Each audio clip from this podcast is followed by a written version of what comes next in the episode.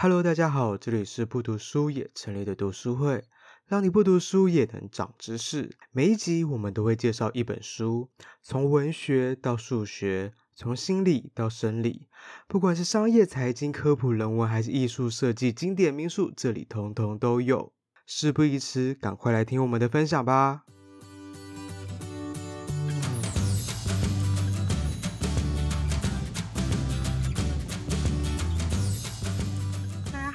要介绍这本书，书名是《死后猫会吃掉我的眼睛吗》。作者凯，作者凯特琳道提，他从小就喜欢这种比较黑暗、有趣的事物。他大学的时候，很热衷研究中世纪的丧礼文化，所以他毕业后就是进入了殡葬业。那他就是对于人们要怎么看待死亡这件事有很多的想法，所以他之后又跑到殡葬学校进修，然后最后呢，他就在洛杉矶开了一家自己的殡葬公司。他就是对，而且他他蛮酷的是，因为他还有自己的 YouTube 频道。然后那个频道呢，他会用一些比较幽默风趣的拍片方式，然后谈论很多就是有关丧礼啊，或是世界各地死亡的一些有趣，也不一定是有趣，但是就是去讨论死亡跟葬礼这种议题。然后我那天看的话，他的订阅率已经一百六十八万，其实蛮有名的。他主要是希望可以用，就是人们用不同的态度去看待死亡这件事，而且他自己的殡葬公司，他也会提供一些有别于传统丧礼。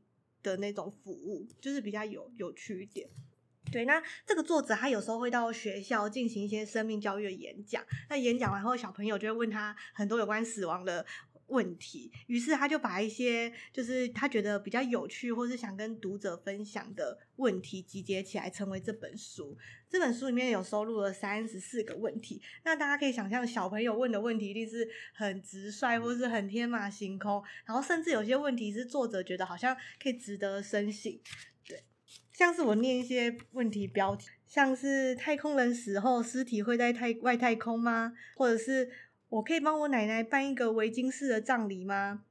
或者是维京维京维京人围巾人的那种葬礼，对对对，或是像是我可以用人骨做成首饰吗？就是这种各式各样，可能作者本身也没有想过问题，他就觉得蛮有趣的。那我就直接来分享几个我觉得也蛮有趣的问题。第一个的话，当然就是书名嘛，死后猫会吃掉我的眼睛吗？其实这本书有些问题它是没有就是正确答案的，像是什么如果外太空人在太空死掉这种的话，他也不可能直接去问 NASA，或 NASA 也不会跟他讲答案，所以他就是他他说他是用猜测，因为他说他也不知道正确答案，所以其实这本书有些问题当然是有医学啊科学佐证，但有些是他个人猜测。像猫咪会不会吃掉我们的尸体的话，他认为的话，猫咪当然就是人如果不小心在家里死掉了，猫咪一开始当然是还是会痴痴的等待你把食物放到它的碗里，但是如果过了几天后，猫真的很饿了，那大家不要小看猫，因为他说猫有九十五点六趴基因跟狮狮子是一样的。当它饥不择食的时候，它有可能还是会吃掉主人的尸体。那如果吃的话，它一定会选暴露在外又柔软的部位，那可能就是鼻子啊、嘴巴啊、眼皮啊、嘴唇或是舌头。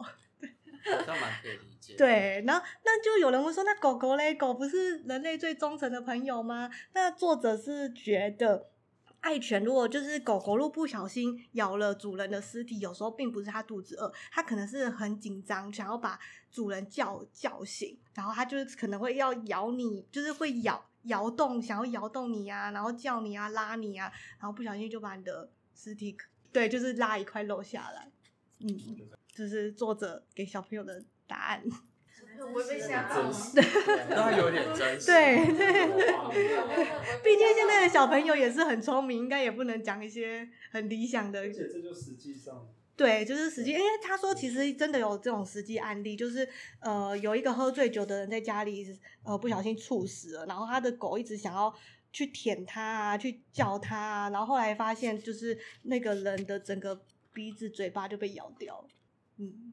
好，那第二个问题我来分享一下，这个题目叫做“我过世后身体会自己坐起来或是说话吗？”是不是有点？对，可能小朋友看很多丧尸片，有没有？对，作者有提出他的想法，他说人过世后通常在几分钟甚至十二小时内，神那个神经系统还是会运作，所以说遗体有时候还是会有一些什么抽搐的动作，这都是很很正常的。而且他们因为他是殡葬业者嘛，他说有时候是刚死掉的死者，如果他们在搬运的时候，因为气管的空气会受到挤压，所以可能会发出一些很古怪的声音，这都是正常的。对，好恐怖。所以他说，其实很多护理师都有这种。经验，如果他护理师发现尸体发出一些动静或声音的时候，他们其实还是会很平静，因为这是正常的。然后这个就可以引引申到，他说十八世纪末，有些医生认为尸体要真正腐败才是真的死亡，所以就衍生出殓房，就是会停尸间，他们会先把尸体全部搬进去，然后等到他们真的腐烂后，才会拿去处理。对，那因为他们还是怕会有死者突然活起来嘛，所以他们就会聘请一个年轻的男助理，默默就坐在那个房间里面，然后万一尸体有个动静的话，他就要马上通报。但是到十九世纪末，其实这些停尸间都停业了，而且依据当时的文献指出，这些停尸间收了一百多万尸体，但是从来没有一具尸体有真正醒来过。但我看美国影集，他们是不是也都会放在一个棺木，然后把它整理好，然后让大家去送花？对对对对对对，其实那些都会经过一些处理。它里面有一段有提到，就是因为其实尸体它会慢慢会开始渗水之类，所以其实呃，就是他们这种从业人员的话会做一些处理，然后防止大家在瞻仰的时候却一直漏，就一直渗水出来。嗯，好，那我。分享第三个问题是，父母过世后，我可不可以留下他们的头盖骨？真的是，我觉得可以，真的是小朋友会问的问题。这边他有，这边他有讲一些美国案例。他说，其实在美国的话，法律上是有明文规定不能侵害尸体，所以即使你用一些合法手段取得你父母尸体的所有权，但是你要怎么把头盖骨这样子分离出来？这个在美国是违法的，他说你不能侵害尸体，而且甚至有些州的法律是很严格的，他甚至是明文直接写说，你只要对待遗体的方式会激怒寻常家庭的情感，就是犯法。对，台湾可以吗？台湾好像台湾有一个叫什么亵渎亵渎遗体罪，不一样，不一样啊，不一样，那是火化后的。那对啊，安内干后。这个好像是。这个好像是剪骨师的要做的事情。对，像对不对？就我是说轮流夹，对不对？剪骨师好像要看你有没有偷拿之类的。在美国的法律是明文规定，就是侵害尸体是有罪的嘛，所以即使你取得父母遗体的所有权，你也很难把头盖骨分离。但他说，虽然美国是不能侵害遗体，但是他对于拥有跟买卖人类骨还是不违法，所以如果你真的愿意的话，你可以花钱在 eBay 上面买一些 来路不明的骨头。如果你真的很想要人骨放在家里装饰的话，对啊，他可是在就是在美国法律，爸妈是不可能。那所以作者说，如果你真的很想要买个人骨放在壁炉上，或是圣诞树的顶端之类，你也可以上网在 eBay 买，就是很幽默。买一个陌生人放在家里干嘛？对，可是买卖就是拥有跟买卖是不违法，可以进口，所以你从国外买回来是 OK，对，买个人骨是可以的。对，我连最开始那人骨我都不知道他怎么有的，结果后面东西是合法，所以应该是在别的国家，他把它他处理好了，然后你买进来，你只买卖跟拥有这件事，在美国是不不违法的。所以我可以把我爸妈送到国外去做，哦，然后再。如果照这个逻辑，应该是可以的。然后再把它进口回来。好，那我再分享下一个题目，叫做：如果我过世的时候正在扮鬼脸，死后是否就是那副德行？真的是小朋友会问的问题。好像那个消失的。感觉你要讲很恐怖的事情。哦，表情，唐贝，唐贝，对对对，他们全部都是维持他们当下的。可是那是因为有火山灰，对对，就是瞬间。他们是说自然。这个作者呢，在书内有解释到说，在人开始过世两到三小时后，身体会进入初始松弛阶段，所以即使你有做鬼脸，在这个两三个小时，你的全身的肌肉会放松，所以你的脸就是会。放松成原本的样子，所以慢慢恢复。对对对，就脸会松，就是肌肉会开始慢慢松弛。所以说他们在从事这个殡葬业的时候，他都会嘱咐家，就是这些他的客户说，如果你的家人过世了，你要在这这一段时间。帮他把眼睛啊或嘴巴盖上，不然之后对，因为再来再来之后，就这两三个小时松弛之后，马上就会进入尸僵，就僵硬的僵。这时候如果你再要才要帮就是死者闭上眼睛的话，会有点困难。对，所以他就说进入这个尸僵阶段后，这个尸体就会维持原本的姿势不变。那殡葬业者因为要把它弄成比较安详的样子嘛，所以如果送来的人是这样，他们就要不断的帮这个死者按摩放松他们的。就是肌肉啊，肩颈，就是，而且他说在这个过程中可能会一直发出啪啪啪的声音，就是那个肌肉会发出声音，但是他们就只能这样，就帮他不断的按摩，让他就是恢复到正常的。嗯，觉得他们也是蛮辛苦的。看这本书的时候，就会有一个，不知道你们有看过网络上的梗图，就是一个宇宙的图，然后跟猫，然后上面写奇怪的知识增加。对，看这本书的时候就有这种感觉，它里面有很多冷门的小知识。那再分享一个比较有趣一点点的，好了，它的题目叫做“每个人都可以装装进棺材里吗？要是有人长得特别高怎么办？”诶，这个小对这个小朋友可能长得很高才会问这个问题。对，他说曾经有发，作者说曾经有发生过一个很夸张的事情，也是在发生在美国。有一个那个过世人，他长得比较高，然后这个殡仪馆的老板的父亲常常来帮忙打杂，然后他就有一天就发现这件事情，就发现哎，这个死者好像比较高，好像有点难装进去，结果他这个父亲心血来潮，就用电锯锯断这个死者的小腿，然后把它放在 他的身体旁边，超恐怖，是不是超恐怖？有有一种荒谬的，对，就是超荒谬的。但是作者说，其实跟这个这件事情本身太夸张了，因为不符合职业道德，也有有违常识吧。然后他就要小朋友不要担心，不管你再高，其实棺木都是可以定做的。然后对，然后小朋友对小朋友还说，那小朋友就担心说，放得下棺材后放得下墓地吗？就是那个墓。对，然后。然后作者就用一个很可爱的说法，他说：“如果你真的这么高，可能两百公分以上的话，那你可能平常鞋子啊、莲蓬头高度、门宽、牛仔裤都是要定做。那么较大的棺木跟墓地也只是你们多需要刻字化的两个项目而已。”对，所以他说不用担心，都放得进去。放得进去，好可爱啊！这个问题好可爱。对，对，那再分享下一个是问题是：死人还能捐血吗？这个的话，不行吧？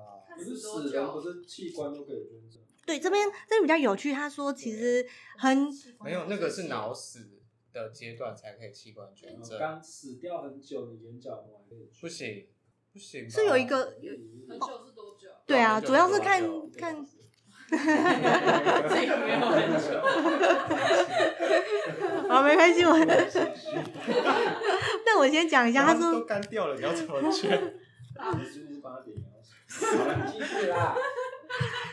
他这边要分享一个实验，他说在呃大概十九世纪吧，就是有一个团队还有做过相关的实验。他先从一只狗上面抽走它百分之七十的血，然后放入生理食盐水，所以等于说他现在的血液浓度是超低，是足以致命。然后这时候他把另外一只刚死掉的狗狗的血抽出来，然后注入到刚刚。的那只对，是就是血浓度很低的那只狗的身上，发现就是受捐血的狗就是还是可以继续生存，没有问题。然后呢，两年后这个团队，这个苏联的团队，他就把这个实验应用在人体身上。可怕。然后呢？对对对。有成功吗？有，而且。这个实验有成功，而且这些实验的话证明了一件事，就是说他书里面是用这样的词，他说死亡并不像关灯，人死后虽然停止呼吸，脑内没有任何电波，但是不代表身体毫无用处。所以就那时候开始，所以大家就可以知道说，哦，像是呃人死后用冰块冷藏的心脏，在四小时内还可以移植，肝脏是十小时，特别健康的肾脏可以二十四小时，甚至七十二小时。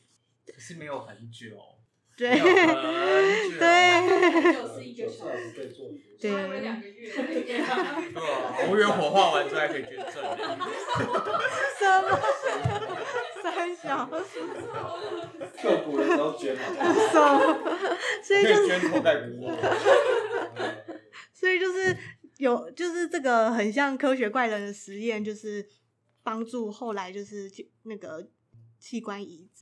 觉得蛮有趣的，但是其实也没有人在它里面有写到，其实大家还是不会用就死者的血来捐血，因为主要是道德议题，而且就是道德问题，而且加上其实现在有捐血，就是有机构在做捐血的事情嘛，也可以确保协议的稳定跟健康，所以其实理论上是可以，但是没有人在用死者的血。嗯，那他讲到一个蛮特别的观点，他说大家都会觉得用死者的血好像有一种道德上的问题，有种。不太好，但是他后来发现，其实像是牙龈有问题的人，其实他们也都是靠死者的臀部进行细胞重建，而且这好像在美国是蛮常见的。牙龈为什么要死掉？对，他说有，他说他后来发现他朋友就是有些朋友都这样，就是他牙龈可能有问题，或是有磨牙的问题，而造成牙龈萎缩，然后他们移植的那个就是用就是死掉的人的屁股的那个肉来移，嗯。这这我就不确定台湾有没有在做这样的事。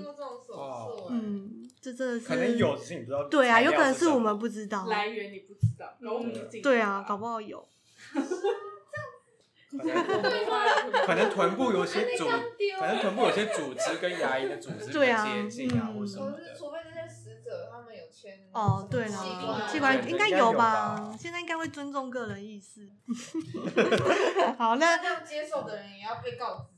应该应该要，应该要吧。这样，如果你做什么检体，然后你从口腔、牙龈刮了一些下来，然后发现那不是你的 DNA，这不是很尴尬？所以一定不可能。他就是如果真的有，现在如果真的有，他一定要先告知才行。那我再分享另外一个问题是：人们临终前真的会看到一道白光吗？这感觉是很合理的问题。那作者呢？他说，其实蛮多，在美国的话，蛮多人都有宣称自己有这种临死。濒临死亡的经验，他说大概三趴的美国人都宣称有这样的经验。那如果是老年人的话，就是住院的老年人，大概有百分之八十人的八十的人都说有这个经验。然后他们分享的经验听起来都大同小异，就是真的有那道光。对，然后他说大概有四分之一的人还宣称有灵魂出窍的经验，有三分之一的人说他有真的有穿过那个白色的隧道。那这个隧道，这个隧道到底是什么的话，他说如果是用用科学。他说，如果是用科学来解释的话，可能会觉得是因为视网膜缺血，就是送往眼睛的血液不足，所以导致，或者是有可能是极度恐惧引起视网膜缺血，所以你就会感觉好像有一道一个白光。对，那当然有宗教信仰的人，当然就会觉得是上帝啊来接他，自己也没有一个定论。跑马灯，他这边有写，他说并不是每个人都说有眼前会闪过小时候的记忆，就并不是每个有。濒临死亡经验的都有这个，对啊，这很难查证，因为宣称的人也不知道他到底是真的，对啊，对宣称啊，所以他得用宣称，无法得知啊，这些是无法得知。那我再分享最后一个就好。他说我被埋在我被埋葬在棺材里后，头发还会继续变长吗？因为在西元前四世纪的时候，亚里士多德曾经写下。死后毛发还会继续变长，这鬼片吗？对，而且他说还有一个流传是说，曾经有个医学报道说，华盛顿特区挖出一具十三岁女童的尸体，头发长到就是脚的这边。对，但是他他里面有提到就是科学的论证啊，他他觉得其实。头发跟指甲并不会再变长，因为我们就已经身体已经没有办法产出葡萄糖了吧，没有办法制造新的细胞，所以应该头发跟指甲不会变长。那为什么看起来会变长呢？主要是是因为我们的皮肤脱水，所以原本的皮肤萎缩了，那这样看起来好像全部都变长。对，看起来视觉上就就变长了。对对对对对。那里面还有一些很。就是很特别的问题，大家有兴趣的话可以自己看。那作者他有提到说，他在出版这些书的时候，会不会有人问他说，跟小孩谈论死亡是好事吗？会不会太早了？对，那他作者认为，大部分的文化中，我们都不了解死亡，甚至避讳死亡，这只会让大家更害怕这件事情。因此，他觉得虽然死亡不是有趣的事情，但是它就是确实存在的，所以他觉得大家还是可以用比较轻松或是比较幽默的方式去了解死亡，这样可以让大家不会这么害怕死亡这件事情。蛮推荐大家看的，因为蛮轻松的。